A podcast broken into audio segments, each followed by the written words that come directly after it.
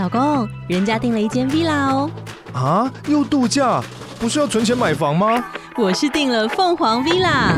哇，竟然有千平花园，十五项休闲公社，回家就像度假哎！而且花园比房子还要大呢。还有我最爱的游泳池，耶！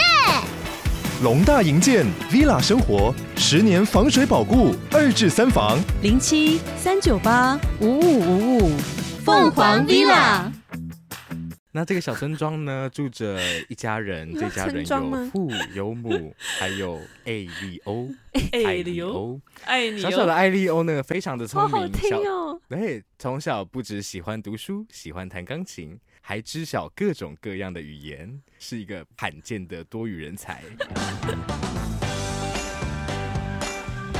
欢迎收听《三嘴三舌九十六尺》，我是硕翔，我是王优，我是马德。今天不知道为什么想要有一个特别的方式 开场，有多特别？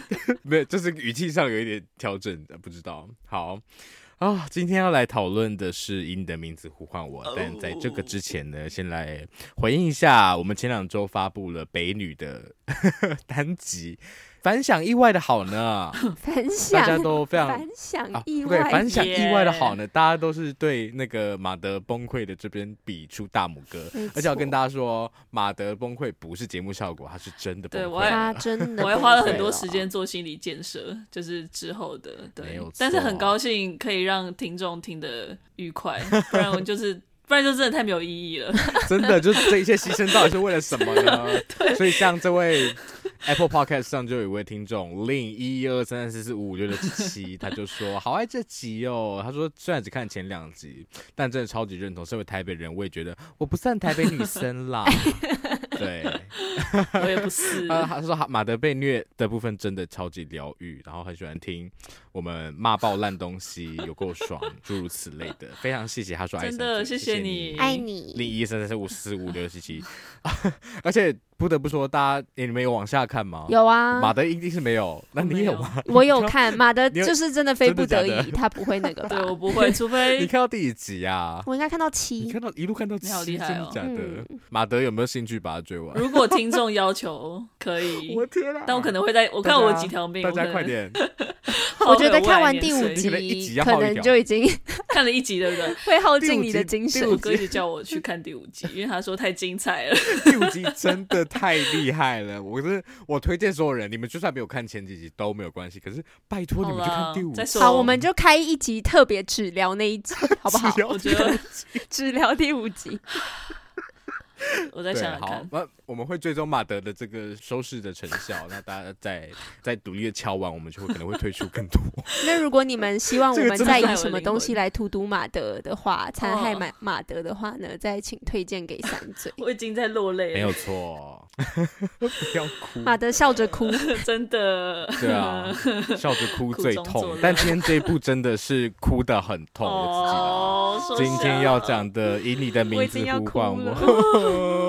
对啊，这一部呢，虽然是蛮是我们的经典系列，但是是一个还蛮现代的经典。它二零一七年的时候推出的，嗯、然后随即就在之后推出的《一粒那个刻在你心里的名字》里面就列，就在它预告片前面的经典名单里面就有这部片喽。所以大家知道说，哇，它真的是一部够经典的。讲完了吗？我白眼可以翻回来了吗？好，讲完了，讲完了。来，我们来先简单介绍一下这部片。这部片事情发生在一九八三年意大利北部的一个小村庄。那这个小村庄呢，住着一家人，这家人有父有母，还有穿城镇童话故 事啊，住着一家人。对，这个是住一家人，里面呢有爸爸，有妈妈，还有一个艾利欧，艾利欧，艾利欧。小小的艾利欧呢，非常的聪明，好好听哦。对，从小不只喜欢读书，喜欢弹钢琴，还知晓各种各样的语言。他会说意大利文，会说法文，说英文也会通，是一个罕见的多语人才。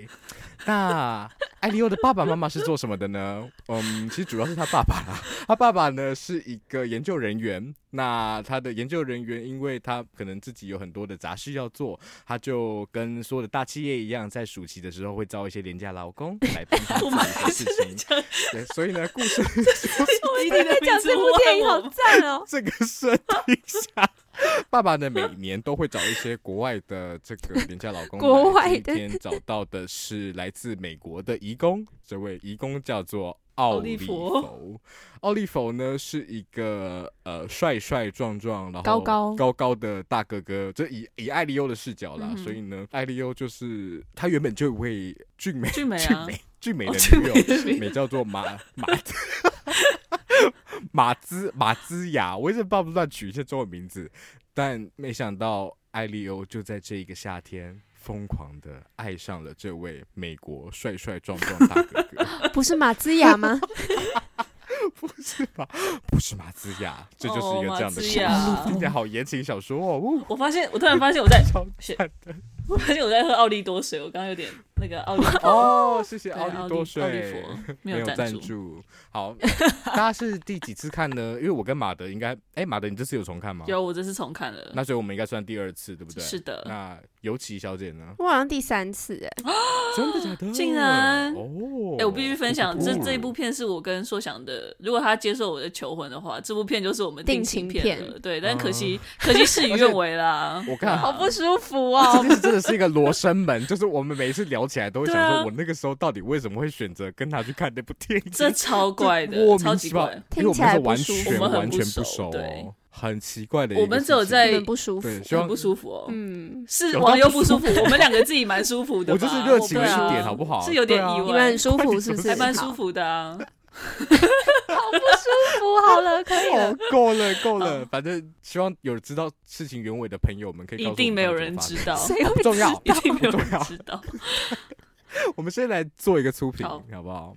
大家心里都有一个底了哈。好，这个电影的喜欢指数你会给出几分呢？一到十，三、二、一。九点二啊！网友击掌。好，所以今天今天这一集大概就是砰砰砰砰砰，砰了，准备好九点二，飞上天。是的，话不多说，我们就马上开始吧。刚刚有说到这部片，哎，就是艾利欧天才少年艾利欧爱上了壮壮大哥哥奥利弗的故事。那其实电影，那这部其实它是改编自一个同名的小说，就叫做《以你的名字呼唤我》。那电影其实跟小说一样，都是从奥利弗视角带我们出发，所以哦，我那时候硕强是在用以你的名字呼唤我吧，因为他是从艾利欧的视角出发，没错，哇，没有错，哇，好会转哦，太厉害了，哦，我的天哪，好偷偷藏起来，好，所以艾利欧，呃，我觉得还蛮有趣的是，我那个时候第一次看，因为我完全不知道这部电影在干嘛，那所以我到底为什么会去，这更迷了，对啊，很迷一样，我我我就不太确定这两个人到底想要怎么样，所以那个时候就很深切感受到，其实你从第一人称的视角，你真的会觉得。Oliver 好烦哦，他到底下一动是什么啊？干嘛？真的猜不出来。但反正的电影就是，电影就是大概是这样一个调调。他们在这个百无聊赖的意大利城镇里面，意图呃，艾利欧一直在试着寻找 Oliver 爱的迹象。那在两个人说开之前呢、啊，其实我会想要。问一下大家，这次重看有没有觉得好好像其实哪一些画面可以明确的感受到，其实 Oliver 有那个 feel 出来，那个 feeling 到这个部分，feeling 一下 哈，有吗？好啊，feeling 一下。我自己觉得最明显的一个举动，不是听 Oliver 这样讲，而是你自己看的时候就会发现那个捏肩膀那一段排球那个，超级真的太变态了吧？谁会这样去捏一般人的肩膀啦？不可以吧？太紧绷了。对啊，捏成那个样子，揉来揉去的，嗯、不行。对啊，揉成那个样子。对啊，但我看的时候觉得好赞哦。而且就是 大家知道小说里面这这个捏肩膀世界大概写了三四页吧？哇，很值得。对，真的写了三四页。我看小说其实也是第一人称视角嘛，嗯、然后它跟电影不太一样的是，电影其实大部分的时间，或者应该说它留了很多的空白，然后有很多等待，让我们。也一起陷在那个不知所措的那个情况当中。对，Elio 的心情。对，小说就是 Elio 本人的暑假杂记，然后写非常多的碎碎念，然后所以每一个画面都巨细靡遗，就是写出他的心声到底是什么。大家有兴趣的话可以去看一下小说。好，那除了这个之外，还有没有其他的画面是你觉得哎，其实这次看好像有点感觉？哎，其实刚刚网友提到，就是也是在 Oliver 他自己讲之前嘛，他后来承认的那个，嗯，就是那个肩膀的时刻，有点让我想到那个 Carol。就是摸肩膀的，但是我觉得 Carol 更轻柔啦，就是他的他放的更轻柔一点点，对对对对。但我觉得在在这部片中，除了刚刚肩膀的之外，就是第二次看，我有第一次看跟受想完全一样，我想说 Oliver 你是你是怎样？但是是因为后来看了小说，就有点又补了一些东西，然后回来再回来看电影，就觉得哦比较有 get 到一些地方。那我觉得其实后来第二次看，我觉得蛮多的，就是像 Elliot。我又讲错了，像 Oliver，他不是很爱就是邀 Elio 去一些地方，对，然后但到了之后，他就会就是又几乎不管他，很像他就是要就是要秀一下自己的那种，他真认识多认识这个地方，多认识这边的人，这样子，就是其实他们一起去骑脚踏车啊，走路的时候，就是其实两人都有种若有所思的感觉。然后好像一直在想着对方在想什么，对对对，嗯、对啊。然后或者是 Oliver 有时候不理他，但是又会主动去找 Elio 游泳嘛。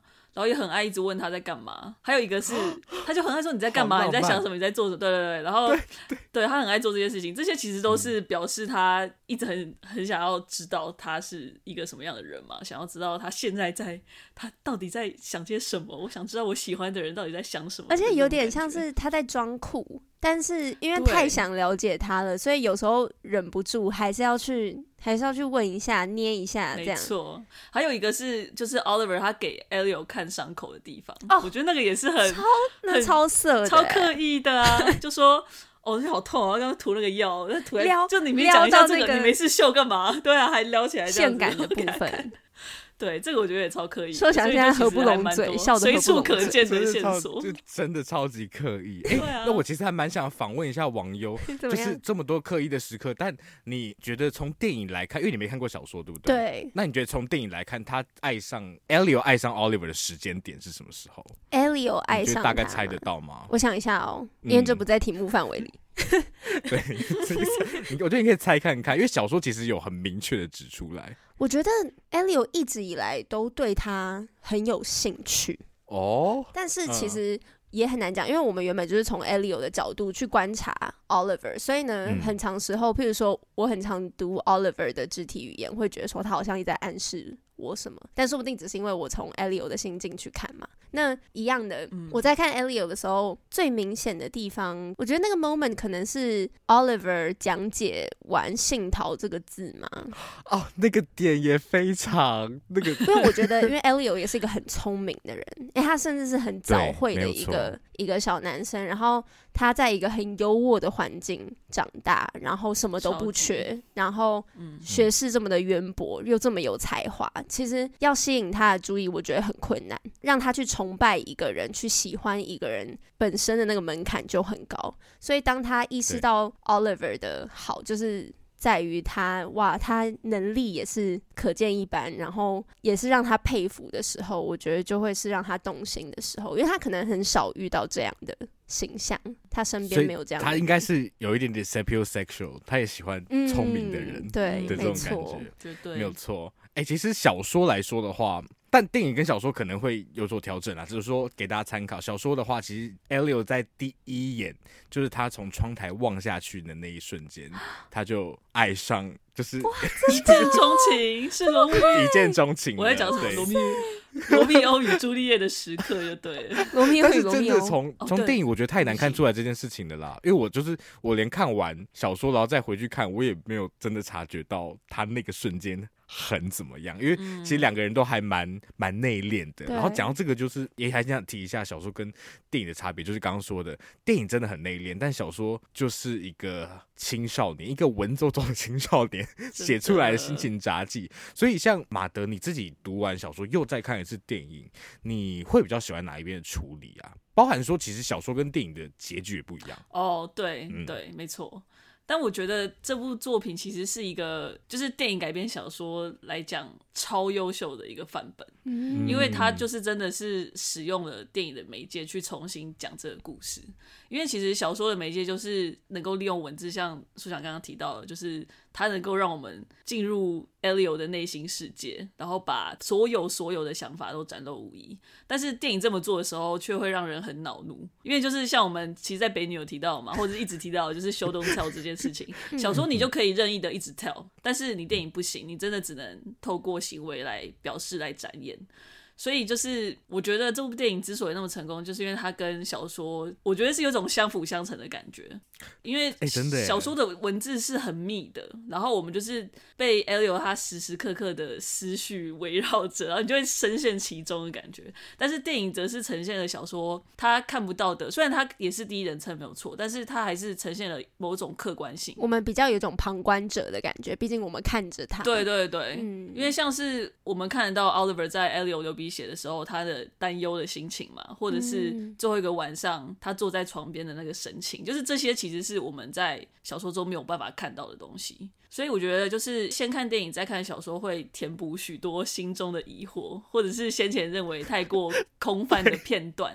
然后，但是先看小说之后再看电影，会更感觉到它的辽阔，就是很像两个人在那个瀑布旁边奔驰的那种自由跟平静的感觉。对对，所以其实其实我两个都很喜欢。那如果真的要选的话，可能还是电影，因为我很喜欢电影，它有给予一些喘息的时刻。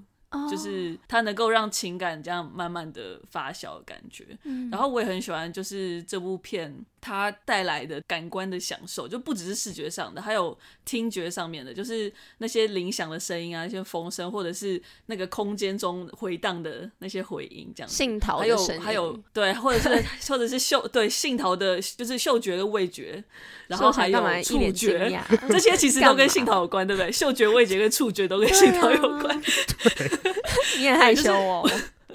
就是我觉得这个是很需要透过电影来呈现的，然后我觉得导演，嗯、就是我觉得他把书中其实我们要去透过想象的那种环境跟氛围，嗯，他把它呈现淋漓尽致，甚至有所升华的感觉。我觉得那个是就真的超不容易的，就是要透过电影才体验得到的。哎、欸，那这边我也想要提到，就是我们有一位听众郑思颖，他在脸书上推荐给我们那个莫里斯的情人，是叫 Morris。这部片我看过，它其实是一个。八零年代男同志经典嘛，然后他的导演 James Ivory，我想要提到这个，就是因为他就是《Call Me by Your Name》的编剧，没错。我在喝水，没有办法露出惊讶的出来。对，哇，所以其实就像诗颖说的，就是。这一部片《Call Me by Your Name》其实可以看到他对 Morris 一些致敬的片段，就像他们的初吻在草原中，其实，在 Morris 里面，他们也有一个这样的场景，然后或者是哦，对，或者是那时候，就是他也是他们初吻的时候，然后那个 Oliver 跟 Elio 说，我们不要继续下去，就是他说我们现在还没有，We haven't done anything to be ashamed of，我们还没有做出让我们羞耻的事情，羞耻的事情，对。然后其实这句话在 Morris 里面就是就是其中一个男主对另外一个男主有说过的，就是 You haven't done anything to be ashamed of，就是这句话其实也是有在呼应的。然后还有最后面看着火的画面，uh -huh. 其实 Morris 也有。Uh -huh. 对，所以其实就还蛮多一些影子在里头的。对，然后因为、嗯、而且那个导演跟编剧他本身也是一位男同志，哦、就是跟《Call Me by Your Name》的导演一样，好棒、嗯。所以我觉得这是一个蛮好的，就是小小的关联。是哎，而且是这个天作之合促成，比如像刚刚你提到那个结局的。哦，这个时候看到真的好，哦、我觉得好震惊哦！我那时候在看大荧幕的时候，就是，而且那时候是观众，大家都你知道屏息，就是已经在跑 credit 了。道理来说，要有人大家要开始走了，可是 没有人动得了。那个情绪太厚重了。谁舍得走？真的看着他那一张脸。对啊，谁舍得？真的，真的，连火都舍不得熄灭了。真的，哔哔啵啵的声音。对啊，哔哔啵啵到一个不行哎、欸，好好听哦，比那个跳跳糖还要哔哔啵啵。然后讲到一个，就 其实小说后面还有一 part，对，然后、嗯、是什么其实小说后面有。呃，可能就是有点像是客栈啊，你知道他们最后啊，还 有去找 Bertie 啊，真的假的？我跟你讲，其实有点像，没有没有，可是我跟他连在一起，不是情节的问题，其实都是呈现手法的问题，真的，真的。对，因为这个情节其实很经典啦，就是久别重逢啊，对对，而且其实这部小说也有一个续集，我刚查那个续集的中文翻译好像叫做《在世界的 》。中文没有那么俏皮，好像是在叫叫做在世界的尽头找到我吧。但是其实英文很单纯，叫 find me，有点像京剧的，是吧？对啊，有点是不是就是来找我吗？我觉得来找我还不错。对啊，来找我啊。然后其实导演也有意要把续集给翻拍出来，但我自己也看过小说的续集啦，我是有点不期不待，希望导演加油，我相信你可以的。小 说好看很多，可是他这样还要找那个 Army 来演吗？不会吧？多年以后可能就是多年以后吗？对对对，他们他们的心，他们导演有点把那个这个续集跟的概念做对比，他就是故意压一个这么久之后，然后来找原班人马重拍，然后想要你知道啊，其实有点像爱在啊，对不对？哦，要找原班人马哦，对，他敢找 Army 哦，哦，也蛮猛的。对啊，我也觉得蛮猛。嗯，所以大家敬请期待，听说已经有开始要筹拍了。哇，真的假的？好，没有特别期待。我蛮想看好戏的。好，那你们你们先看再说。OK。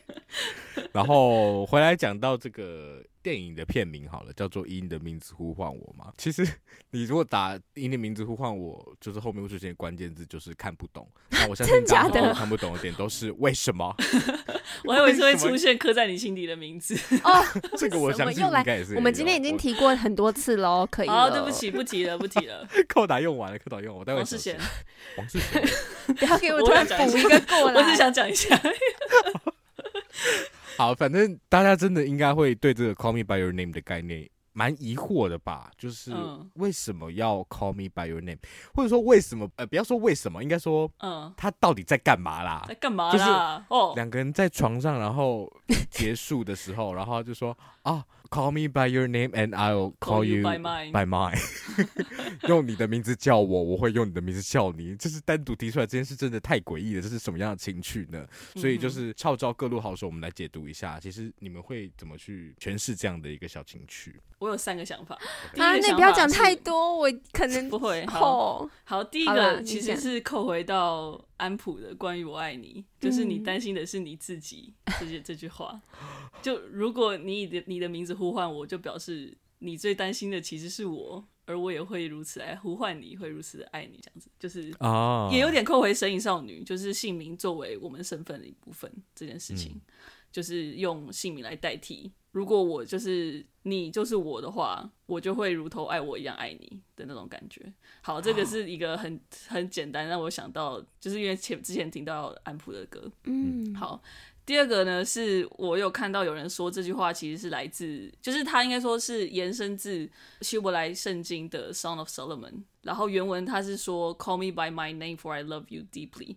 虽然我实际去看，目前没有看到这句话，觉得可能也是翻译的差异。但是我觉得，假设真的出自于此的话，我觉得有个很有趣的解读方式。因为其实片中有不断提到 Elio 跟 Oliver 他们作为犹太人的身份。嗯。然后这篇经文的确就是来自犹太教信仰嘛。再来就是说，《Song of Solomon》这一篇其实是希伯来圣经当中很特别的一个段落，因为它跟教条和圣约没有关系。而是在谈论情爱，而且特别是指性欲的爱，是关于两个爱人赞美彼此、渴望彼此，而且允许彼此享受欢愉的一种颂赞。所以我觉得，就这一方面，就是非常呼应片中 Elio 跟 Oliver 的关系。嗯，对。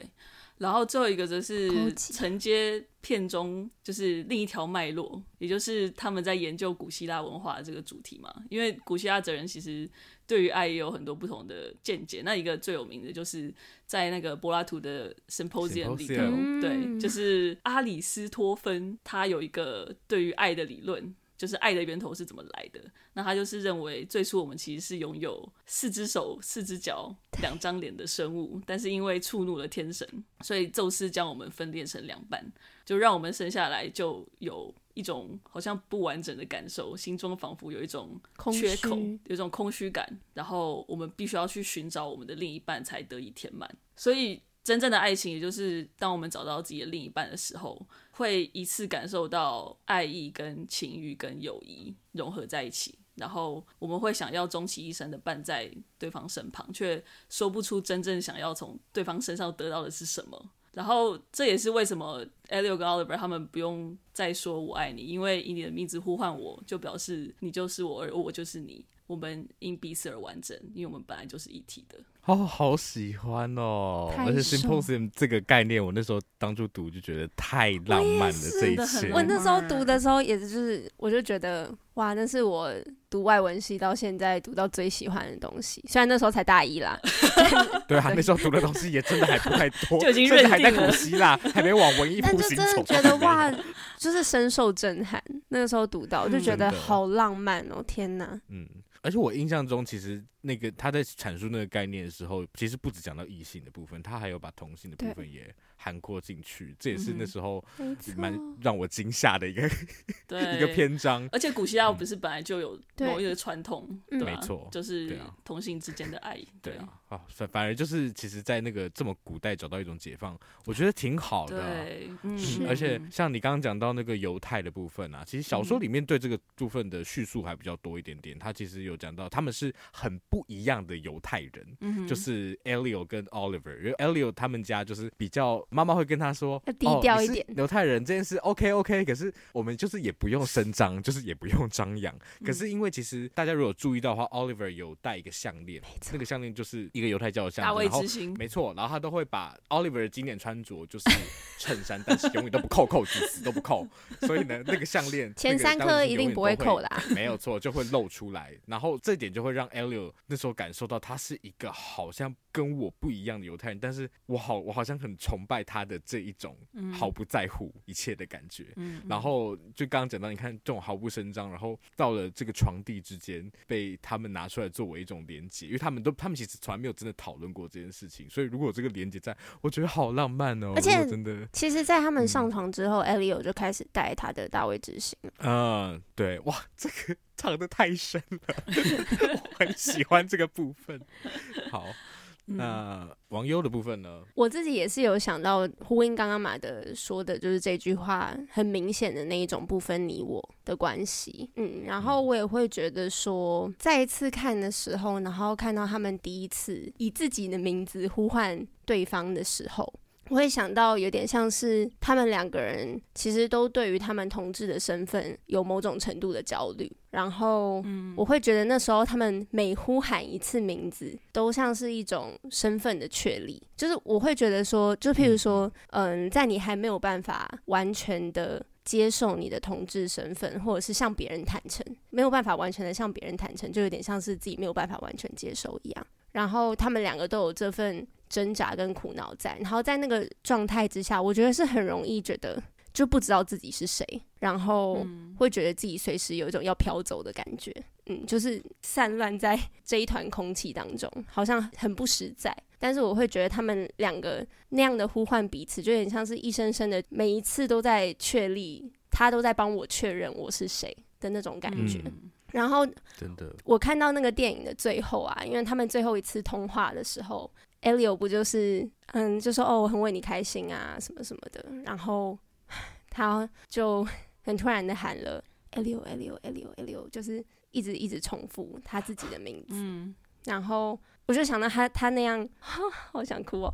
他就是因为他们两个某种程度上就是觉得说，Oliver 的结婚就表示了他们两个关系的不可能，他们的那个夏天就是留在那个夏天了。嗯。然后，但是他却透过这一声声的呼唤，有点像是他还是想要记清楚那个时候他们两个之间的爱恋，然后那个时候的他自己，真实的他自己是什么样子。然后到最后，他盯着炉火，盯了很久很久很久，然后终于要吃饭了。妈妈叫了他一声 “Elio”，打断了他的那个凝视。我就觉得就像是一种对照，因为很像是只有在对方喊着我的名字的时候。那一声呼唤才可以唤得出真实的我，因为只有在你面前，我才能是我所知道的、我所隐藏的那个真实的我。哦，我觉得其实两两个人都有提到，算是你等于我，甚至不用是你加我，你等于我，然后等于一个完整体的这种感觉。然后我其实也会在思考说，应该说我第二次看的时候有注意到说，他们好像没有真的说过。我爱你，嗯，或者甚至像最后一次，就是他们两个不是出去玩嘛，然后 Oliver 上火车的时候，他们也没有说再见，就是我都一直在期待那些那一句话，然后都都不见了，都是都没有期待到，就是我好像作为观众，我的失望也落，呃，期望也落空的感觉。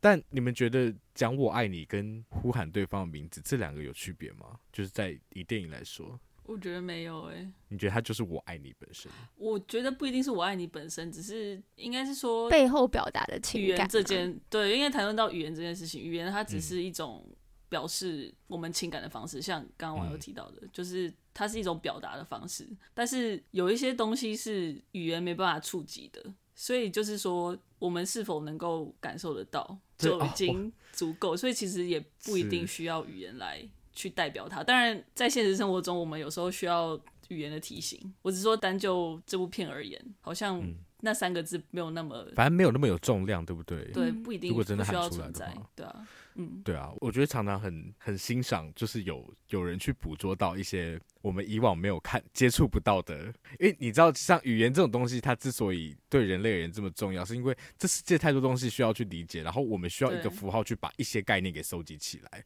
所以我觉得这个第一次听到他们在呼喊对方名字的时候，真的会有一种很奇异的感觉，就是我不知道要怎么去定义他，因为他我觉得他真的也不是我爱你，但他又其实是我，其实有包含了我爱你，但他到底明确是什么？就是那好像也不需要，就是真的去帮他们定义，那就是留在。他们两个，那是他们两个的语言呢、啊？对，这是他们两个的语言。对啊，嗯、他们会讲这么多语言，他们还会讲另外一种，还会发明另外一个 恋人序，太感人了。对，恋人序的部分。好，所以这是关于啊，其实电影里面不止语言上的交换，很多地方其实导演就像马德刚刚说的，导演用画面甚至用物件一直在提醒我们两个人始终有在交换身份或交换彼此的这个互动存在。嗯，那你们可以举出一些例子吗？比如说说，我就是一个很在意衣服的人，所以我就是一直一直盯着那个蓝色的淡蓝色的 Ralph Lauren 的衬衫，为什么他的衬衫都是 Ralph Lauren 的啊？也是很贵耶，好，就是真的哇，那个我我真的，因为那件衬衫代表的含义太多了。他们的第一个晚上，然后想要抹除痕迹，让人找不到痕迹，两个人之间的一个秘密。然后到 Elio 马上就记得那是他第一天来到他们家穿的那一件衣服，然后要求说：“嗯、你走的时候可不可以把这件衣服留给我？”然后到他真的把那件衣服留给他，然后留下来的那个纸条，一样又是以自己的名字呼唤他。然后到最后他离开的那一天，Elio 穿着那一件衣服，嗯，跟他道别，然后再回到家。啊，我好喜欢他在车里哭的那段，好好看。对呀，都好坏哦，这样子看别人哭，但他哭的真的好好看。他真的好会哭哦，他好会哭哦，好美。这个衬衫真的。其实真的是贯彻整个电影的很重要的物件，没错。而且你就会看着那个，因为 Oliver 是一个很高大的人，然后 Elio 很纤细，你就会看到那个大大的衬衫，感觉罩住他小小的身体。然后他，嗯、但是他在里面很很自在，然后很快乐。但是你又看得出来不是那么的合身，嗯嗯嗯。但是不合身也有他自己的一种美丽，那就是各种、嗯、啊。看着他穿着，那是因为他是 Chalamet，对，所以才有他的美。他脸都长那样，穿什么都好看。真的穿什么？对啊，穿什么啊？不穿也很好看，都很好看。没有，我觉得我也是诶。其实最让我印象深刻也是衬衫，因为就像网友讲，它是就是衣服嘛，衣服就是用来包裹我们身体的。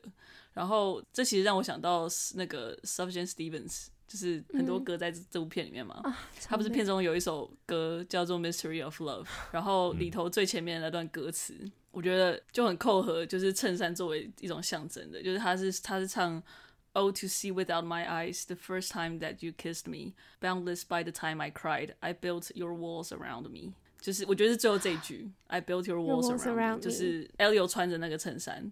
虽然他是用高墙，就是在他用你在我身旁筑起高墙，但是也是一种被对方怀抱着的感觉。嗯，对。然后这其实也让我想到那个断背山，一一直透过这部片来提同事经典。Oh. 对，因为就是断背山里头，就是 Jack 死去之后，那个 Annis 他跑到他家，然后发现 Jack 还留着他们两个过去穿过的衬衫。然后 Jack 把他自己的衬衫罩着 Ennis 的，然后片尾的时候，我们看到 Ennis 他其实也继续留着那两件衬衫，只是换他自己的衬衫包裹在 Jack 的衬衫外头。所以我觉得就是衬衫这个物件的转移，就是很像一种印记的留存，就是虽然那个人已经不在了，但是。你有他的这件衣服，就是你碰触他的时候，就会想到曾经抚摸他的感觉。然后你细闻这个这件衬衫，你就会发现当时依偎在他身旁的时候，他身上的气味。而衬衫就有一个人形的感觉，就好像可以有点想象那个人的躯体在那个地方，然后他同时又保留一些感感官经验。嗯嗯嗯，啊、哦，很感人。但我除了这个之外，其实我还想到另外一个交换的部分，是应该另外一个也很经典，就是关于那个那颗水果。那颗 有这种交换吗？那个算是一个很强迫的交换，但是我觉得那一幕也很重要，就是 Oliver 把他吃，他想要吃下去咬一口的这个部分，而且直叫他说：“你不要这样，不要，拜托你不要。”脏。然后 Oliver 就说：“我要吃，我就是要吃。”然后甚至他们还有一个几乎是要 扭打的情况，虽然就是有点富有情趣在里头啦，但我觉得那一幕很重要是，其实因为我们之前。都是用 Elio 的角度在看，然后看不懂 Oliver 在干嘛，甚至你会觉得 Oliver 根本就不在乎这个小。嗯、小男孩。对，可是你其实那边很强烈感受到，其实 Oliver 好像压了很多的情感。嗯，对啊。然后他其实可能心理上也很焦虑。非常，我觉得非常。对，我觉得第二次看比较看得出来。我也觉得。我觉得第一次真的是觉得他从头到尾都是一个很谜样的人，但第二次有看，我觉得小说真的也很有帮助。后来完全看懂他的行为。逻辑，像包含其实我觉得有一个点，我很喜欢小说的算是注解嘛，就是吃蛋的那个部分。嗯，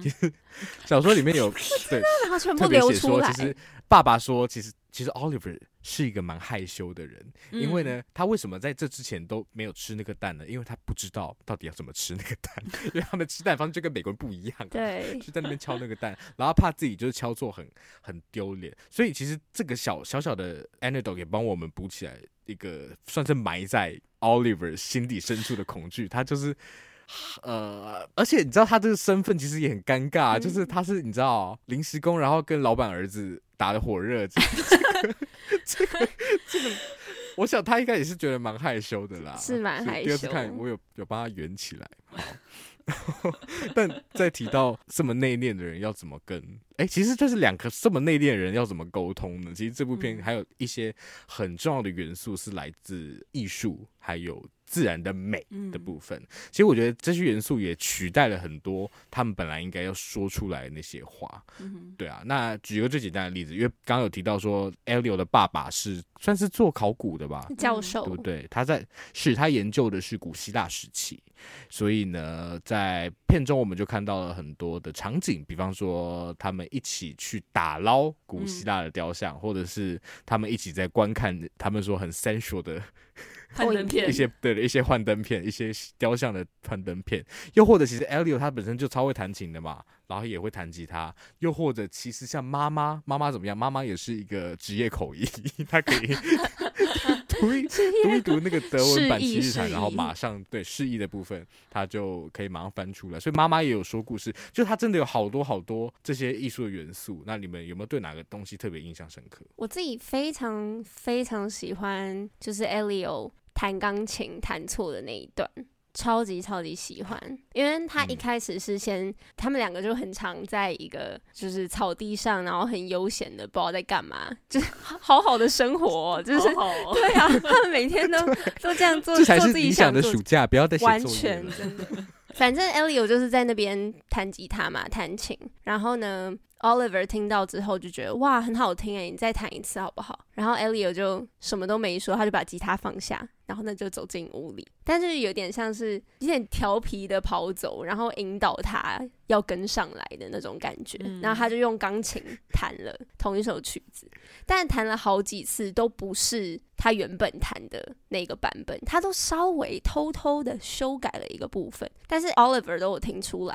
然后他就会，他就会说：“你为什么要改 啊？你又改了。”然后就就觉得很崩溃这样。但是 Ellie 玩的很开心。我觉得那种故意弹错，然后很纤细的更改，就有点像是他本人是一个很细腻的人一样。我觉得他们两个之间的这个情趣，有点像是对于艺术敏锐度的一个能力测试。因为你刚刚讲到，他们两个都是都是很厉害的，然后富有才华、的人。对，你可不可以感受到你的背上其实有那一颗小小的豌豆呢？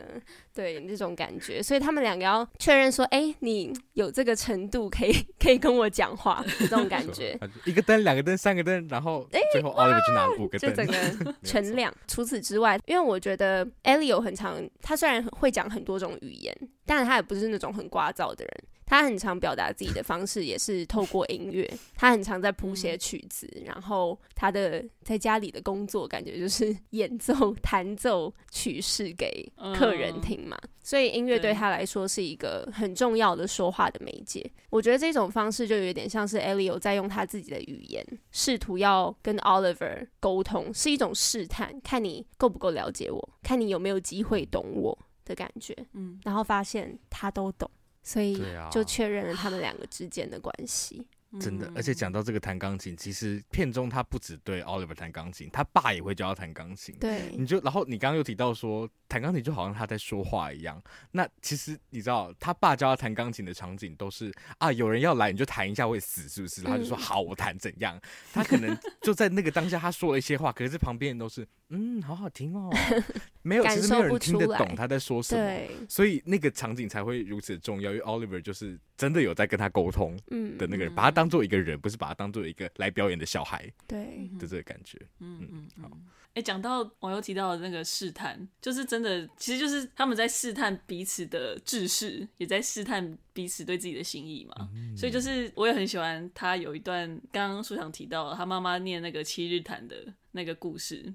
Elio 也是用这个故事去试探 Oliver 嘛，因为那个故事就是王子爱上了公主，公主也爱王子，但是他不自知。然后他讲到，尽管他们两个之间的友谊在他们之间开花结果，但王子也因为这段友谊感到无比的谦卑而无话可说，不敢表达自己的感情。然后有一天，他开门见山地问了公主：表白和死亡哪一个比较好？然后 Elio 就说：“我永远没有勇气问这个问题嘛。” oh. 对，但是他后来就特别把这个故事提出来跟 Oliver 讲，他其实就是在很拐弯抹角的想要去试探他，然后就是说：“哎，公主说表白比较好，但是他感到其中有一些陷阱。”然后 Oliver 又问他说：“最后到底王子有没有表白？”然后他就说：“王子没有表白，他很含糊的带过了。”然后这个场景也就这样结束了，就是 他们两个人在这个带过了，快要讲到的时候很含糊的带过，没错。哇！所以我也很喜欢，就是他们利用文学当做一个媒介来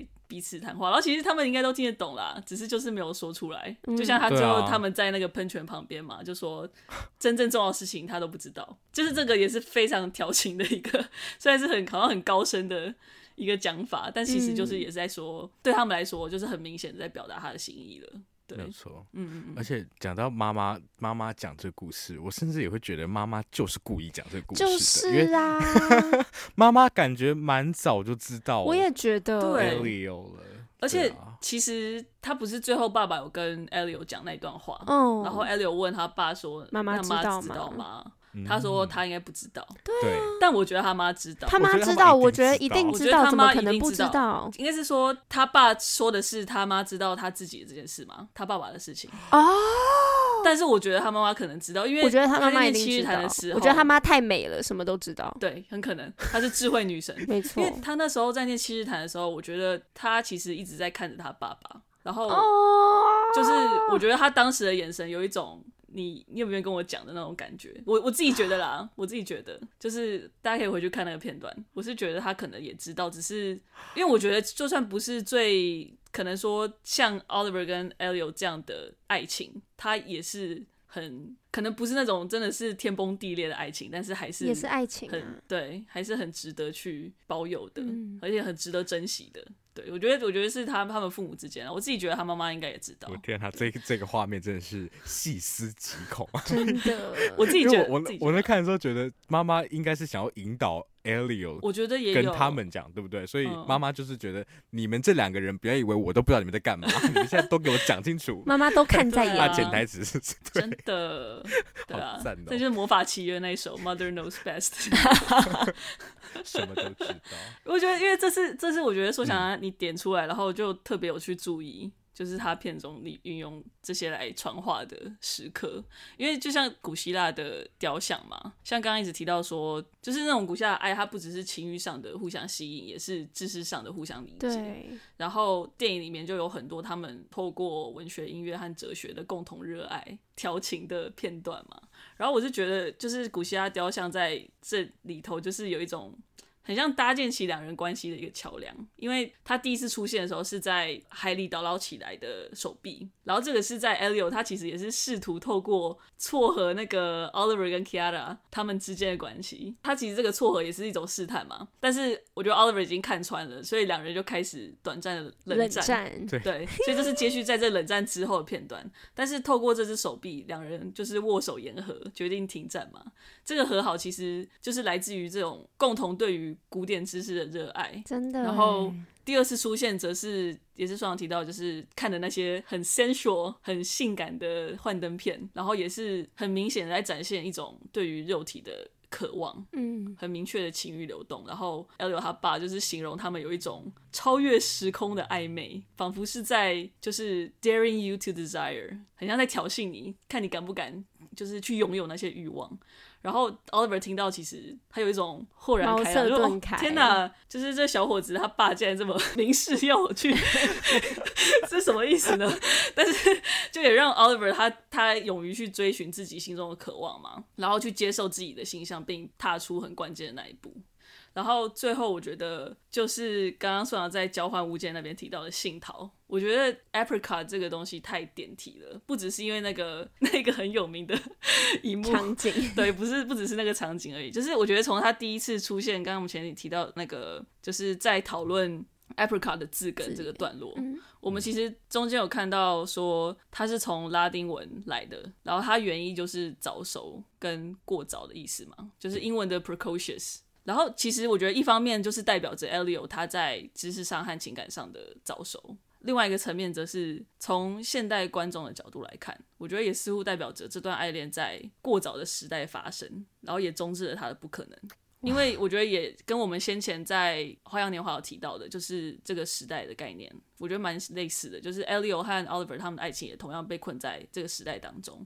因为我觉得，其实，在片中我们可以看到那些意大利的先生太太们，不管是在餐桌上，或者是就是在背景里头，在那边叽叽喳喳的斗嘴，其实会听得到时代在变的这个概念。但是时代在变这件事情，我觉得又扣回到电影里头，其实 Elio 他有捡到一本那个。Oliver 在念的书，就是那个古希腊哲学家赫拉克利特他写的那一本宇宙论残篇，然后叫《The Cosmic Fragments》。嗯，里面就有一个 Oliver 他写的笔记嘛。嗯，他写的那段话是说：“The meaning of the river flowing is not that all things are changing, so that we cannot encounter them twice.” But that something stay the same only by changing。然后 Netflix 的翻译我自己翻不出来，所以我去刚刚回去查 Netflix 的翻译。他是说河流流动的意义并不在于世事变换，以至于我们无法遇到同一件事两次，而是在于某些事物只因改变而始终如一。就是因为我们会看到说 Oliver 跟 Elio 这个恋情在最后是没有延续下去的。就像他爸爸后来讲的，就是我们年轻的时候好像会以为这样的事会一再发生，可是可能一生只会碰到一次。可是就是就算这种同一件事无法遇到两次，但是不管时间会怎么流逝，就算他只被困在那个曾经，他还是只会因为改变而始终如一。就像他刚刚讲到的那样子，他是在变中而不变的，所以就是他们两个的爱恋会一直永存在，至少会包裹在我们宇宙当中。嗯，所以我觉得我很喜欢 Apricot。好 好棒哦！不知道说什么，Apricot 真的，嗯，对，我我很喜欢你说的那个，就是他们的恋爱对时代来说也有点太早了，嗯，所以其实片中好像也可以看得到一些些痕迹，比如说家中有那个一对同性恋的夫妇来访的时候，Elio 还表现出一副有点轻视他们奶油的那种语气。对啊，或者是我有一个，就是本来也蛮想讨论跟爱与时间关系，我们留给观众来发表好了。好啊。就是你们觉得 Martia 这个角色啊，到底是一个幌子，还是 Elio 真的有喜欢他呢？其实我觉得蛮蛮微妙的，我觉得可能都有一点点，只是说那个时机点要切在哪里，嗯、不知道大家的想法会是什么，我们就交给观众来跟我们分享好了，好不好？好啊，OK，好，那非常开心，今天终于终于终于讲到这一部。鹰的名字呼唤我，他真的要细看的话太多，因为他很多跨文本的，像马德王又今天都提供我们非常多可以思考的点。好喜欢，嗯，那可以确定的是，那个 Marcia 绝对比班班好。非不要再，原本要我就不小心就要回应了，但我就觉得怎么又出现了？班班班班想看魏如萱继续演班班，可不可以出班班正传啊？班班的心路历程。班班正传不要看，我要 take 那个不知道是什么，而且要看他在不同时代的那个演员。对啊，就像阿甘正传一样，单独演好不好？拜托拜托。好啊，那今天节目就先到这边。这竟然是我们的结尾吗？好开心哦！如果大家喜欢我们节目的话，欢迎到 Apple Podcast 或是你正在收听的任何 Podcast 平台给我们五星评价，也可以留下你的想法。那想要追踪之后更多的内容，也可以到 Instagram 还有 Facebook 搜寻三六三十九十六尺。我们的 Instagram 终于破一千了，有吗？还没，还差一。哎，有，刚刚破了，刚刚破了，耶！谢谢大家，谢谢大家，不要再给我按回去，不要再按回去了，不要再伤我们心，之后再收回。对，你之后等久一点，至少十一千零十之后，好不好？不然我们心悬在那边。我等一千一，好不好？我们开心都开心不到一个小时，哎，气死了。好，终于，谢谢大家，谢谢大家，拜拜，拜拜。for you.